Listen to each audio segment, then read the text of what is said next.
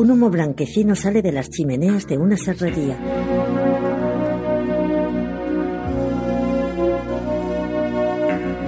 En su interior, una afiladora automatizada perfila los dientes de una gran hoja de sierra circular.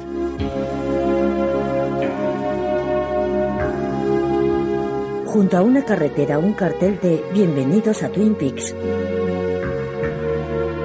Twin Peaks.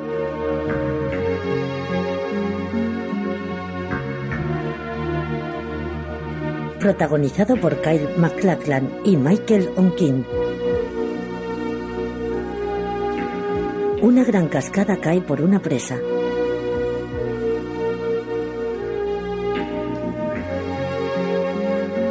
Meitchen Amick, Dana Ashbrook, Richard Dimmer, Lara Flynn Boyle, Sherlyn Fenn, Warren Frost, Peggy Lipton, James Marshall, Everett McGill, Jack Nance, Kim Robertson, Ray Wise.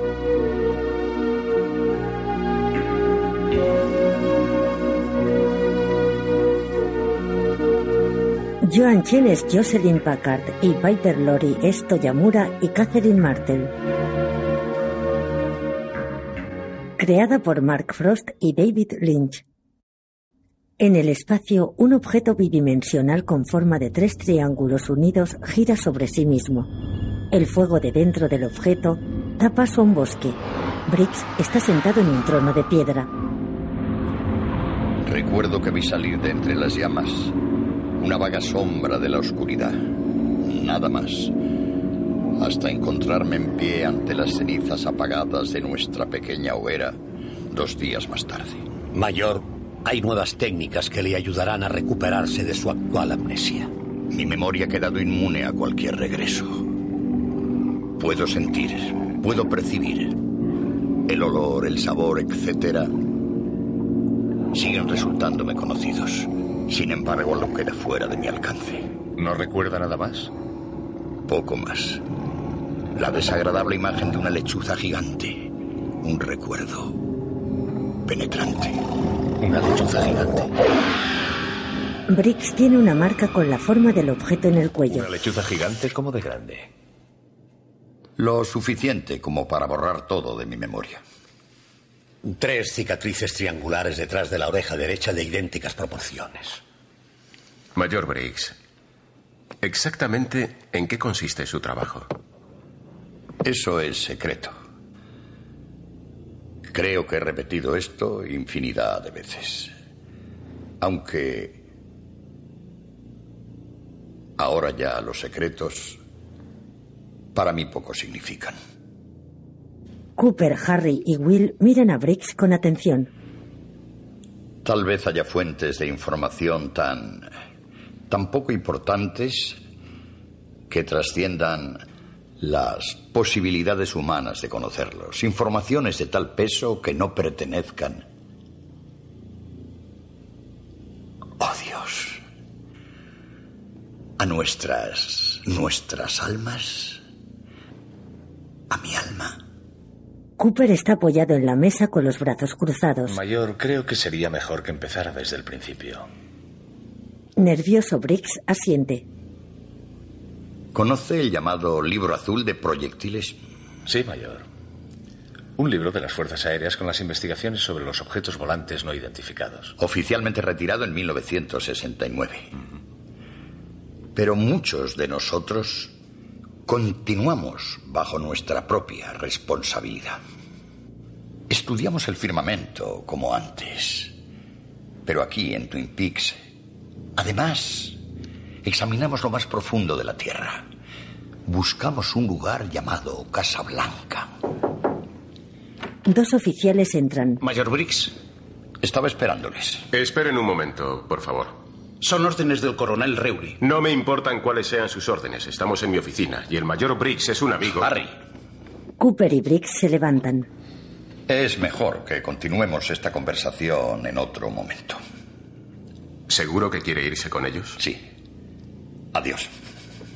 mayor. Briggs le da a Harry una palmada en el brazo. Los oficiales y él dejan la sala. Cooper coge la foto de la marca del cuello y la observa con detenimiento. Sobre la foto caen dos gotas. Cooper alza la cabeza y mira hacia un aspersor del techo. Está goteando. Harry, Cooper y Will se miran. Cooper vuelve a mirar la foto. En el despacho de Harry, Vamos, Ernie. Que no muerde. No saben lo que dicen. Son muy peligrosos. Me las he visto antes con muchos como ellos, pero Jean Renault es tan duro que todavía no ha nacido quien le pueda hacer temblar. Ernie, vamos, haga esa llamada. ¿Qué? ¿Tenemos ya ese individuo? Mm, Lo intento. Pero Ernie es muy miedica. ¿Miedica? Ernie Niles no le tiene miedo a nadie. Ahora verán. Ernie descuelga el teléfono. Cooper entra en el despacho y cierra la puerta. Po- Por favor, no me obliguen a esto. Es un suicidio, se lo suplico, lo sé, por favor, se lo pido por sus muertos. Ah, Ernie, Ernie, Ernie. Cooper tiene una bandeja de donuts. Coge un donut mordido y lo deja. ¿Puedo hablar con Jean Renault, por favor? Denise le acaricia la cabeza. Hola, Jean. He encontrado un comprador, un forastero. En la recepción, Lucy lee el periódico. Hola, Lucy. Andy se encuentra con Richard. Richard le hace el gesto de silencio. Lleva una gabardina y un sombrero. Entran al pasillo y Richard cierra la puerta.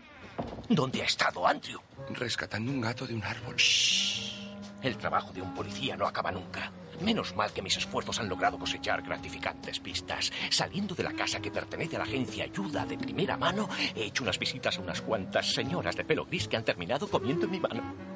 Desgraciadamente, el expediente del pequeño Nicky se cerró y se devolvió al orfanato.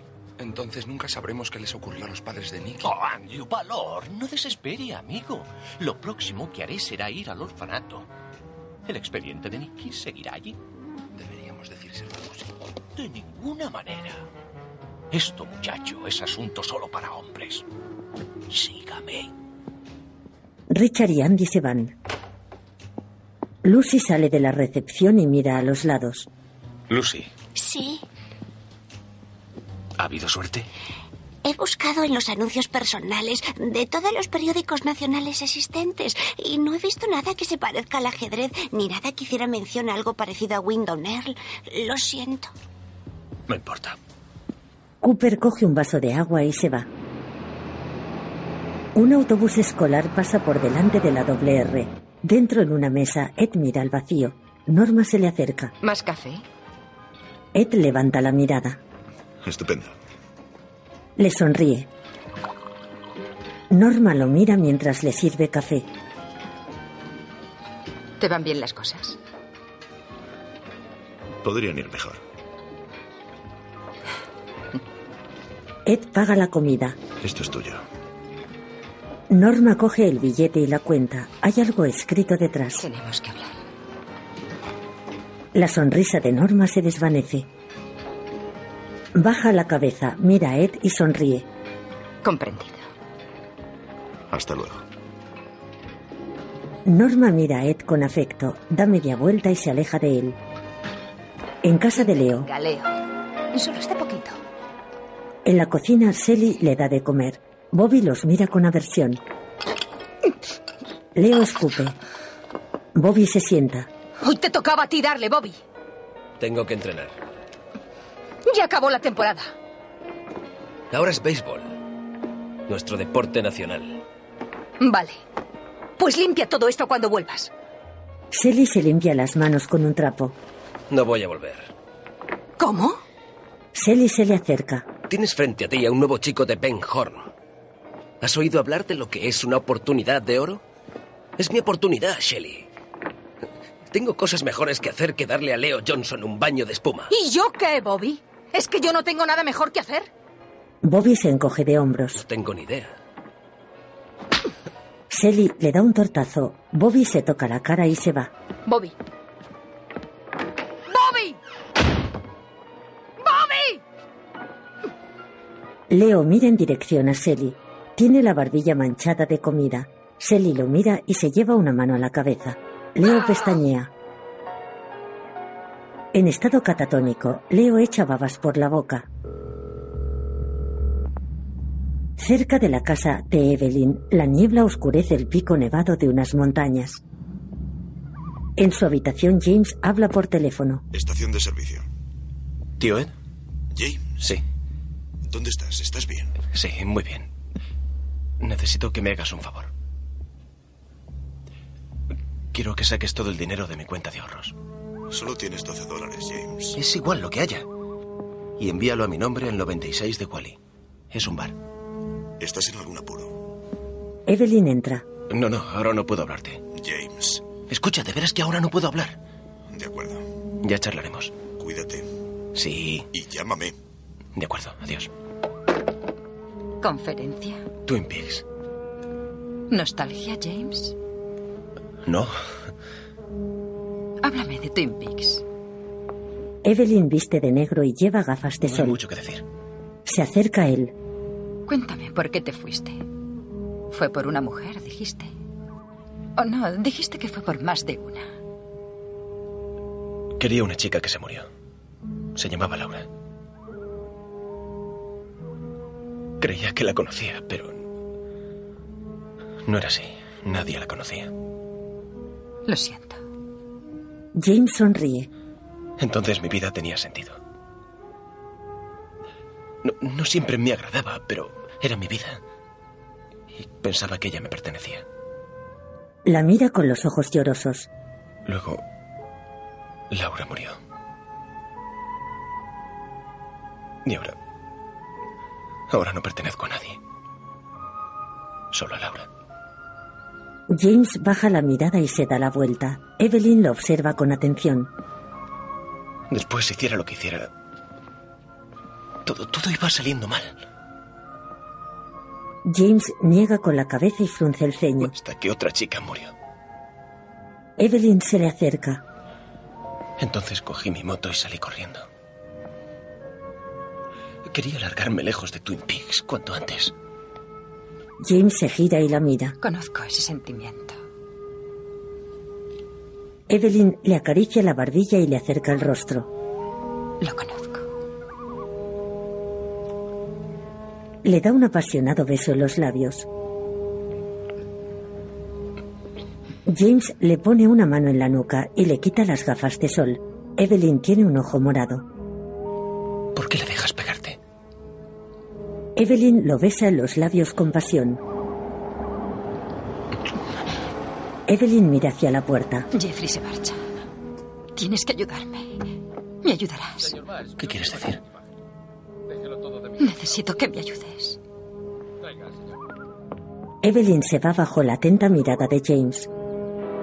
En una carretera cerca de la doble R, la luz de un semáforo está en rojo. Dentro Mike lee el periódico. Nadine se sienta a su lado. Buenos días, Mike Nelson. ¿Te tomas una soda conmigo? ¿O pedimos una tarta de fresas y un par de tenedores? Lo que te guste. Señora Harley, Nadine, quiero un trozo de tarta para mí solo. Mejor quiero dos trozos de tarta, pero para mí. De acuerdo. Me das un poco. No, para mí, solito. Y además 16 tazas de café. Y no quiero hablar con usted, ni salir con usted, ni verla, ni conocerla. ¿Ha quedado la cosa bien clara? ¿O tengo que enviarle un notario para que él dé fe de cuanto he dicho? Nadine baja la cabeza, lleva el pelo suelto y un traje de animadora. Mike Nelson, eres el chico más guapo que he conocido. Y deseo ardientemente que tú y yo tengamos una cita. Nadine le coge la cabeza y lo besa. Con los labios pegados a los de Nadine, Mike se echa hacia atrás. Nadine deja de besarlo. Mike se queda anonadado. Esta vez no he podido contenerme. Nadine se va. Mike se apoya en la mesa y se incorpora. Coge una taza y mira a los lados boquiabierto. Norma sale de la trastienda mientras se pone un abrigo. Norma. ¿A dónde vas? A hacer unas compras. Aún es temprano para eso. Tenemos el local lleno de gente. Es la hora de los desayunos. ¿Y qué? Seguro que tú te sabes apañar. Tómatelo como una prueba. Norma sonríe. Hay huevos revueltos hechos. Norma se pone seria y camina hacia la salida. Hank la sigue con la mirada.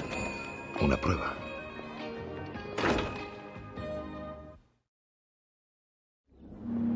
Harry llega a casa de Pete y se acerca a la puerta.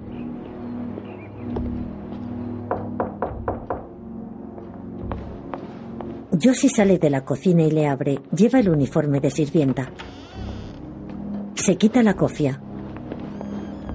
Harry entra y la sigue hasta la cocina. Quedamos en que vendrías a mi casa. Lo siento. ¿Qué pasa? ¿Qué es lo que estás haciendo aquí? Este es mi hogar. ¿Hogar? Después de lo que Catherine te ha hecho. No tengo elección. Harry le acaricia el brazo. Josie. La besa en el cuello. Josie. Esta es mi casa. Josie. Déjame que yo cuide de ti. Harry, aquí estoy a salvo. Y así tú también estás a salvo. No. Harry se pone de cara a ella, la mira fijamente y la besa en los labios. No sigas. Mírame. Soy una sirvienta. No soy bastante para ti. Harry le coge la cabeza. todo para mí.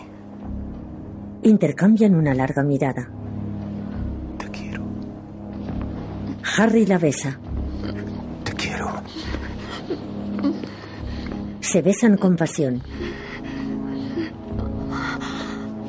Josie lo abraza mientras Harry le besa el cuello. Josie cierra los ojos mientras él la besa. Pega la frente a su barbilla. Harry la besa en la frente y luego en la boca. El agua de la cascada del hotel cae con fuerza. La secretaria de Ben sale llorando del despacho. Ceci, Lleva sus cosas en las manos y tiene una venda en la cabeza. ¿qué pasa? Exactamente, y ahora mismo. Y quiero que vayan a la carta. Audrey entra en el despacho. ¿Dónde está el general Stuart? ¿Y su caballería? Están llegando, Sir. Maldición, será tarde. Ya llegan, Sir, lo sé. Papá, Debían, por su propio bien, estar aquí. Porque el enemigo está situado aquí. Así que, antes del amanecer, daremos con ellos aquí. Ben está en el suelo jugando con la enorme maqueta. Sí, hija. Ben se quita el puro de la boca. ¿qué estás haciendo? Resolviendo una gran guerra. Una guerra. Sí, entre dos estados. Papá, creo que necesitas que te ayude. No, estoy imponente. Necesito solo tiempo. Hoy es un día muy importante. Sí, hoy es un día muy importante porque vamos a salvar el negocio. Tú y yo. Querida, Sí, papá. estás pisando al general Stuart. Audrey se levanta. Ben coge una figura de un hombre a caballo. ¡Oh, Lee! ¡General Lee! Al fin ha llegado. ¡No! No necesito más carros. Mis ojos. Eso es lo que necesito. Tráiganme Oiga, Stuart. soy Audrey. Y al general Mire, quiero Norton. hablar con Jerry Hall. Preparen es a los urgente. mejores. ¡Nos vamos a la mama! En su casa, Ed abre la puerta. Eh, ¿De qué tenemos Ah, que hablar? Cierra la puerta. Entra.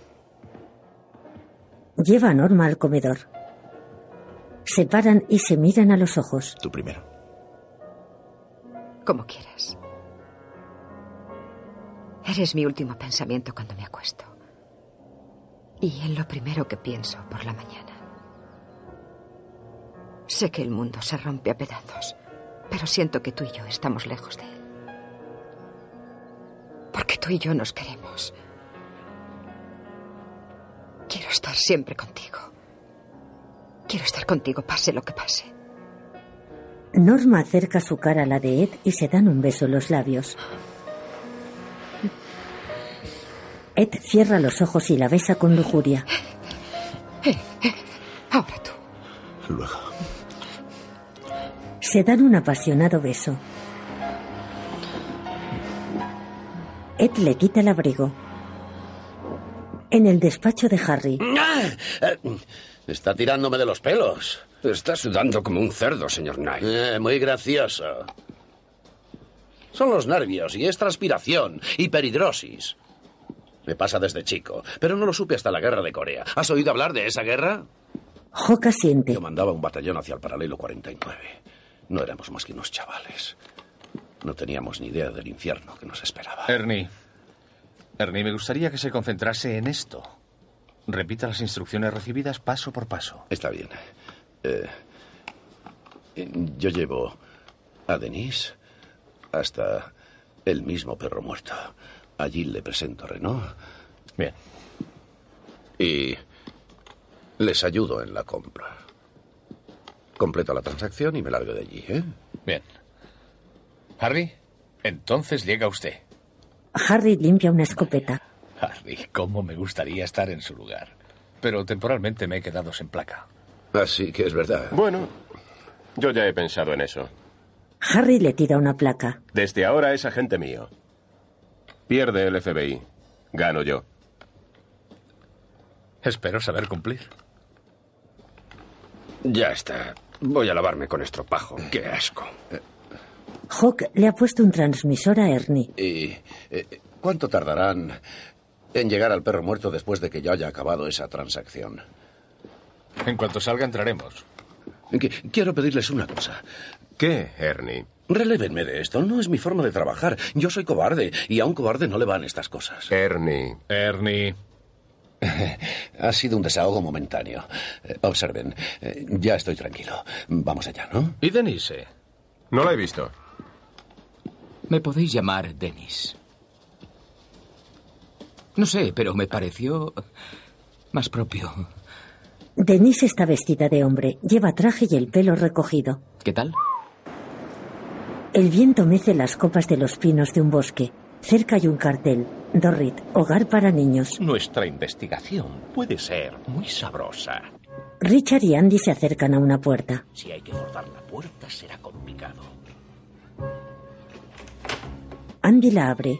Voilà, adentro. Entran en un despacho. ¿Dónde está ahora todo el mundo? Comiendo.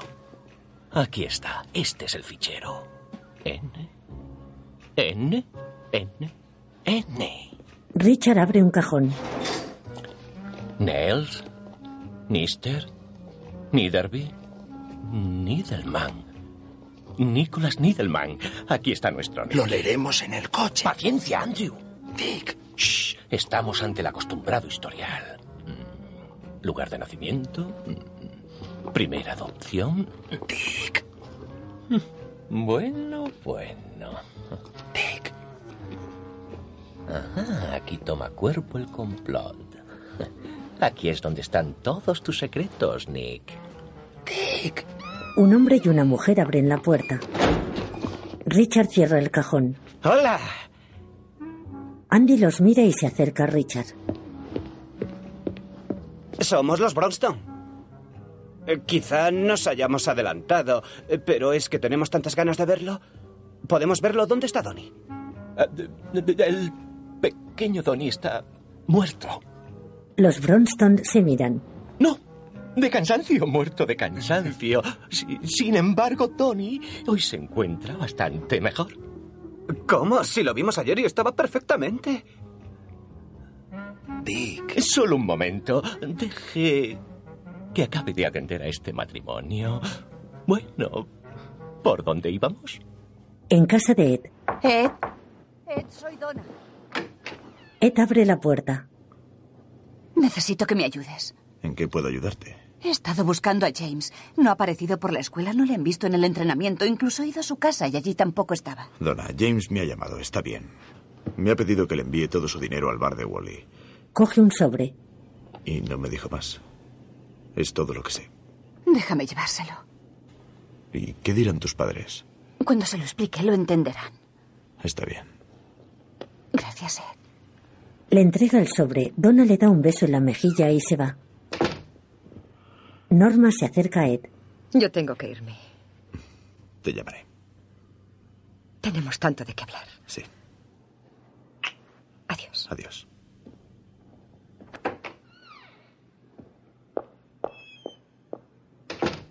Ed se da la vuelta. Vaya, Eddie. ¿Hasta dónde se llega por amor? Hank le da un puñetazo en la cara. Luego lo coge por la camisa y lo lanza contra el suelo. Se echa encima de él y le da otro puñetazo. ¡Eddie, ya estoy aquí! Oh, ¡Mira lo que! ¡Eddie! Nadine los ve, alza su bolsa y la agita en el aire. Golpea a Hank con la bolsa. Lo coge de la chaqueta y da vueltas con él. Se para y le da varios puñetazos.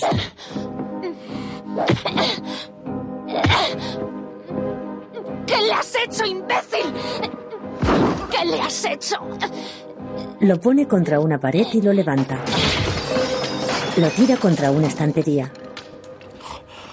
Eddie, Se acerca a Ed. ¿puedes oírme? Sí. Nadie está aquí. No te preocupes por ese energúmeno. Nadie se ocupará de que no pase nada. Nadine le abraza. En su despacho, Ben está subido encima de la mesa. Bobby lo observa con el ceño fruncido. El coronel Chamberlain y su caballería han sido derrotados en la cima de la colina. Ahora, su única posibilidad de maniobrar es este flanco. Pero tendrán que pasar por este pasadizo. Y allí les estaremos esperando. ¡Ja, ja! Y su última y desesperada maniobra fracasará, Bobby. ¿Qué opinas? Señor Horn. Bobby, esa colina será nuestra. Y desde ese punto haremos retroceder a las fuerzas federales. Está claro que lo que hemos de hacer es reforzar el escenario bélico. Y entonces... ¡Victoria! Audrey abre la puerta y se asoma. ¡Victoria! ¡Hurra! Ben viste un uniforme de la Confederación y tiene un sable en la mano. Le entrega el sable a Bobby. General Meade. Deshonrado. Sufra esta innoble derrota. Yo le acepto su rendición sin condiciones. Ben levanta la palma de las manos. Muy bien. Haré una cosa, señor Horn. Iré primero a ver al presidente Lincoln. ¿Le parece bien? Así que usted espere aquí y no se mueva. Luego me ocuparé de la rendición y esas cosas. Ahora tengo que ir. No querrá hacer esperar al presidente. Señor, Bobby sale al pasillo. Muñeca, tengo buenas y malas noticias que darte. Las malas son que tu viejo acaba de dar un manotazo a todos sus negocios. Y las buenas, que ya está a punto de ganar una guerra civil. Lo sé. Tío Jerry me dijo que regresaría en el próximo avión. Y el doctor Jacobi que estará aquí mañana. Quizá necesite que le administren sedantes. Tenemos que ayudarle, Bobby. Tranquila, nena. Me ocuparé del caso. No me llames nena. Bobby y Audrey se van. Catherine llega al pasillo, los mira sin que ellos se percaten y se dirige al despacho de Ben. Dentro, Ben enciende una lámpara de gas. Ben deja la lámpara en la mesa. Adelante.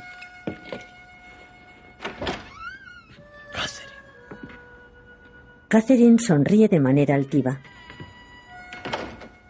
Observa el despacho. Hola, Ben. Ben sonríe. Has venido a regodearte. ¿Vienes a celebrar mi fracaso? Se pone serio y asiente. Pues adelante. Empieza. Me engañaste. Como yo he engañado al general Meade. Es cierto. He venido a recrearme. Catherine da un paso adelante. Lleva un elegante abrigo rojo. Tú hiciste más que engañarme. Quisiste matarme. No te extrañe que ahora quiera hacerte caer tan bajo. Que las futuras generaciones pongan ante tus restos este cartelito. Americanus bastardus ratus. No echar de comer. Se acerca Ben y le acaricia el pelo. No acercarse. Yo creo que...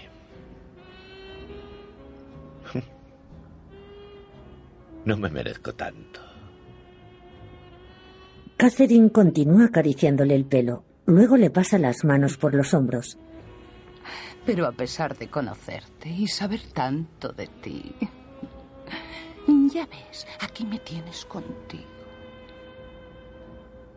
Te deseo. No puedes hablar en serio. Le acaricia el cuello y acerca su rostro al de Ben. Te quiero, Ben. Por horrible que parezca, no puedo evitarlo.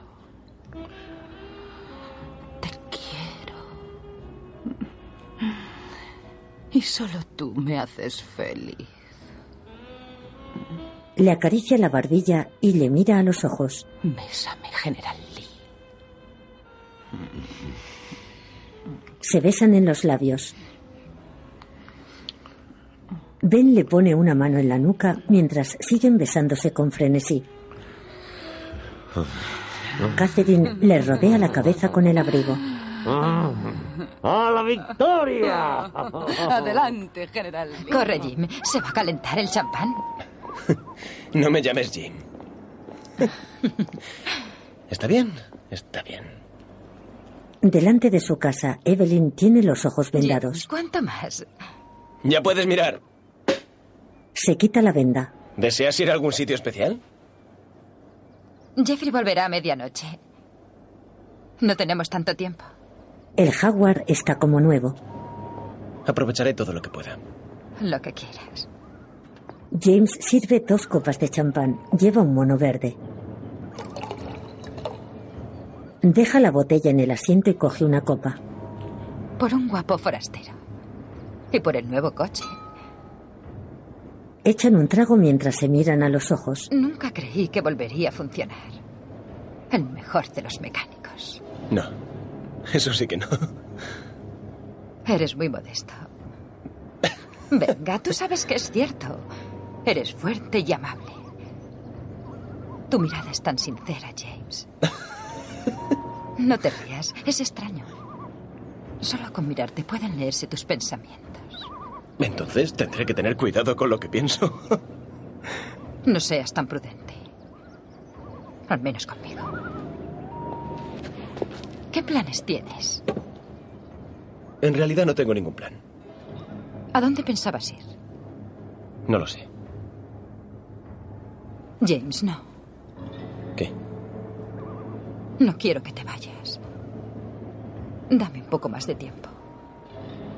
Te daría miles de razones para que te quedaras. Evelyn le acaricia el abdomen. James tira el champán. Deja las copas en el asiento del coche. Se acerca a Evelyn y le quita el abrigo. Evelyn le baja la cremallera. Lentamente él le quita la blusa. Acercan los labios y se besan apasionadamente. Se besan y se abrazan sobre el guardabarros del jaguar.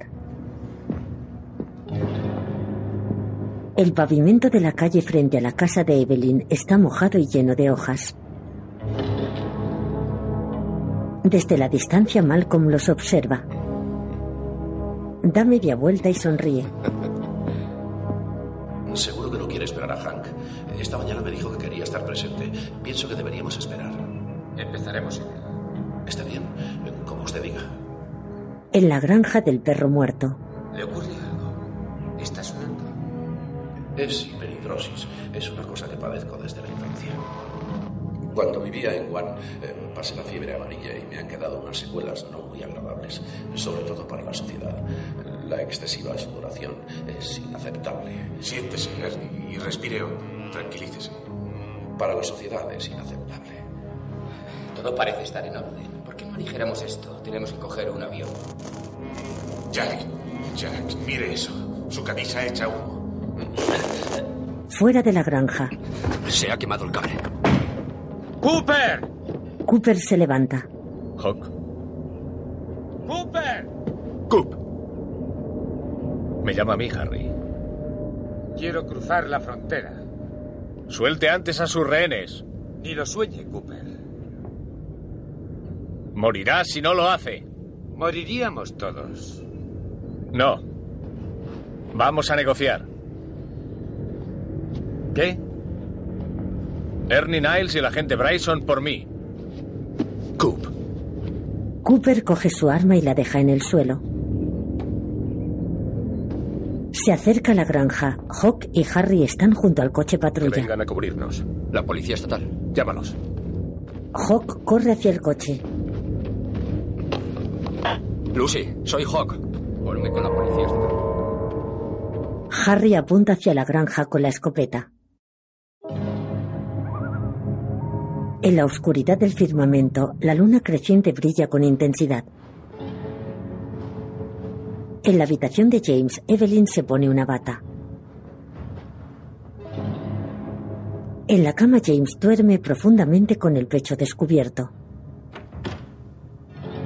Evelyn abre la puerta de la habitación, sale y contempla a James con gesto triste. En el pasillo, Malcolm se acerca a ella. ¿Qué tal nuestro pequeño? Parece dormido. Estará soñando con el amor. Malcolm le acaricia el rostro y la besa en los labios. Tienes suerte. Un muchacho afortunado. Evelyn lo abraza compungida. Suerte, suerte. Delante de la granja, varios coches patrulla se paran junto al de Harry. Andy y Hawk apuntan con sus armas hacia la granja. Deben haberlos llevado a un cuarto interior. Andy, ahí quieto. Dentro, King los observa. Más agentes. Y buenos tiradores. Negociar o escapar. Mira a Jan. Tiene la cabeza apoyada en una columna. ¿Qué le parece si nos vamos, agente Cooper? No. ¿Entonces cree que negociarán? No. ¿Y qué sugiere que hagamos? Que se rindan. Cooper está sentado en el suelo, maniatado. ¿Está bien? ¿Está loco? No. Pero hay que decidir entre salir de aquí pacíficamente o matarle. Moriremos ambos. Lo sé. ¿Tan importante es mi muerte para usted? Dos hermanos muertos. Y usted es el responsable. ¿Por qué? ¿Por qué? Jan se agacha sin apartar la vista de Cooper. Antes de que usted viniera, Twin Peaks era un lugar apacible. Mis hermanos vendían sus drogas a los estudiantes y a los camioneros, ya que el tuerto se abastecía de hombres de negocios y de turistas, gente pacífica que vivía una vida pacífica. Pero un día muere una chica.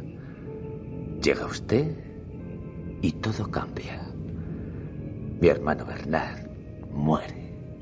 Alguien le asesinó de un disparo en el bosque. Un padre enloquecido de dolor mata a mi otro hermano con una simple almohada. Secuestros, muertes. De pronto, la vida apacible deja de existir. De pronto, todo parece una pesadilla. Una espantosa pesadilla. Así que, si usted muere, puede que su muerte sea la última. Porque si fue usted quien nos trajo a esa pesadilla, la pesadilla moriría también con usted. Jan, no sé de qué demonios está hablando, Jan mira a King y luego a Cooper. pero sí sé que estamos metidos en un lío. Y que si usted no lo resuelve, lo haré yo. King mira por la ventana. Jan. ¿Qué? Mire eso. ¿Había encargado comida? No. No, no, no, no, no. Déjela acercarse. Déjela.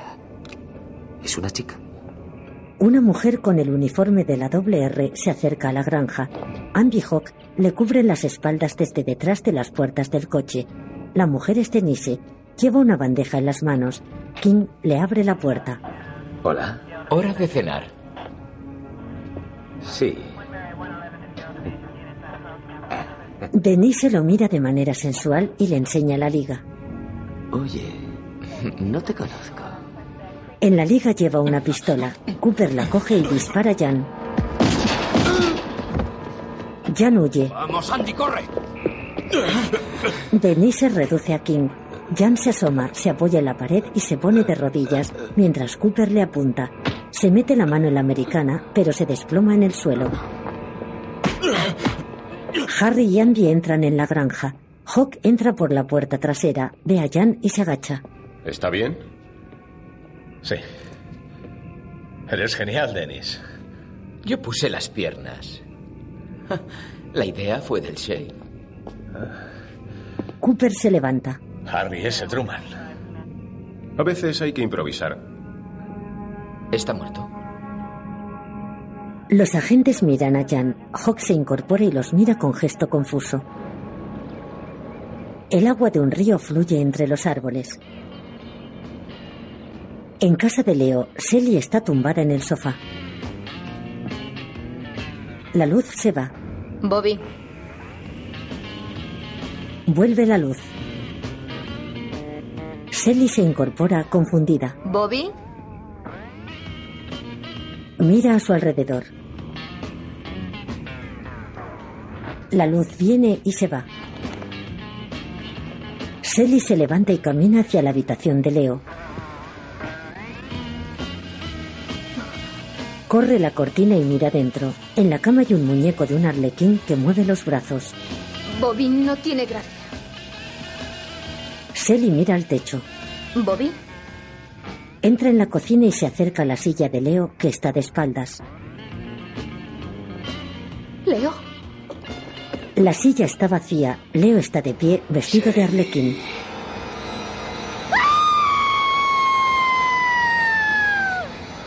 La luz se apaga. ¿Bomba? ¿Qué bomba? ¿Qué quiere decir con bomba? Bueno, la voz del teléfono dijo que habían puesto una bomba en el bosque, pero no dijo en qué bosque. Cuando de pronto se oyó una gran explosión y se apagaron todas las luces. Entonces llamé a los bomberos. Bien hecho, Lucy. ¿Había fuego? Dos incendios. Uno se produjo en la central eléctrica, pero allí fueron los voluntarios. Voy a controlar el generador. Hay algo que no va bien. Ve. Sigue. Estábamos jugando al bingo y nos llevó un poco de tiempo Discúlpeme, reunirnos. Lucy. De pronto se oyó esa explosión que le he contado. Sonó como si fuera justo encima de nosotros. Y resultó ser el transformador que hay exactamente detrás y encima del edificio. Tuvimos que esperar para poder volver a entrar porque saltaban chispas encendidas por todas partes y teníamos miedo de que la oficina también pudiera incendiarse, pero no fue Se así, sabe menos cuál fue la mal. causa. De naturaleza sospechosa fueron las palabras del señor Kippel. Estaba medio asfixiado, así que su voz sonaba- Cooper se adentra en la comisaría con un mechero y entra en el despacho de Harry. Harry, Sí, Coop. venga a echar un vistazo a esto. Usted solo. Espere aquí. Harry entra en la comisaría. Entra en su despacho, se acerca a Cooper y alumbra la mesa con una linterna. Qué espanto. Un hombre pelirrojo está atado a la silla. No lo sé. El ajedrez. Le tocaba mover a Windomer. El hombre, inmóvil, tiene el pelo largo, lleva gafas y señala un tablero de ajedrez. Junto al brazo tiene la cabeza de un ciervo disecado. Productores ejecutivos Mark Frost y David Lynch. Editor ejecutivo Robert Engels, coproductor Robert Simon, productor asociado Phil Neal, director de fotografía Frank Byers, diseño de producción Richard Hoover, editor asociado Brian Verdan, director artístico Okowita.